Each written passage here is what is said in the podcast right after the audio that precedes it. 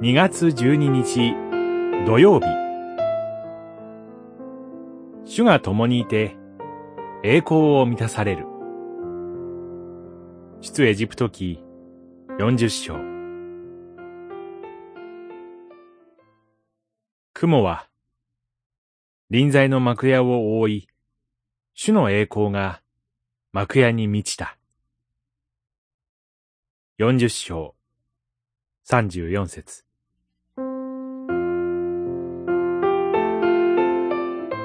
いよいよ幕屋が完成します。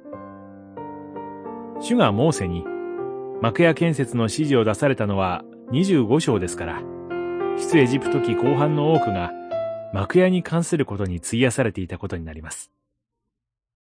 主がイスラエルの中に住んでくださるための幕屋がそれだけ重要なのです。幕屋完成の日として指定された第一の月は、かつてエジプトで杉越の見業が行われた月です。十二章。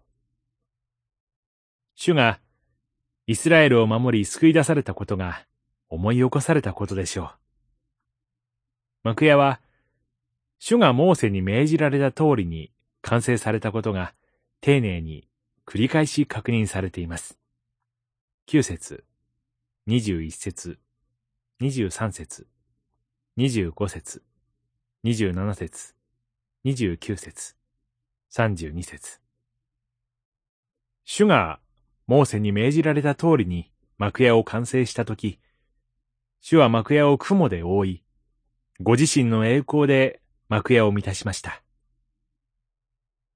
モーセでさえも幕屋に入ることができないほどの栄光です。イスラエルが荒れの旅する間、主は幕屋の上の雲によって常にイスラエルを導き、イスラエルと共にあることを示してくださいました。主は、ご自身が救い出された者たちと共にいてくださろうとしています。キリストによる救いを得た私たちも、主が命じられた通りに礼拝し、生活することで、主が共にいてくださる旅路、主の栄光が表される人生を豊かに味わってまいりましょう。祈り、主よ。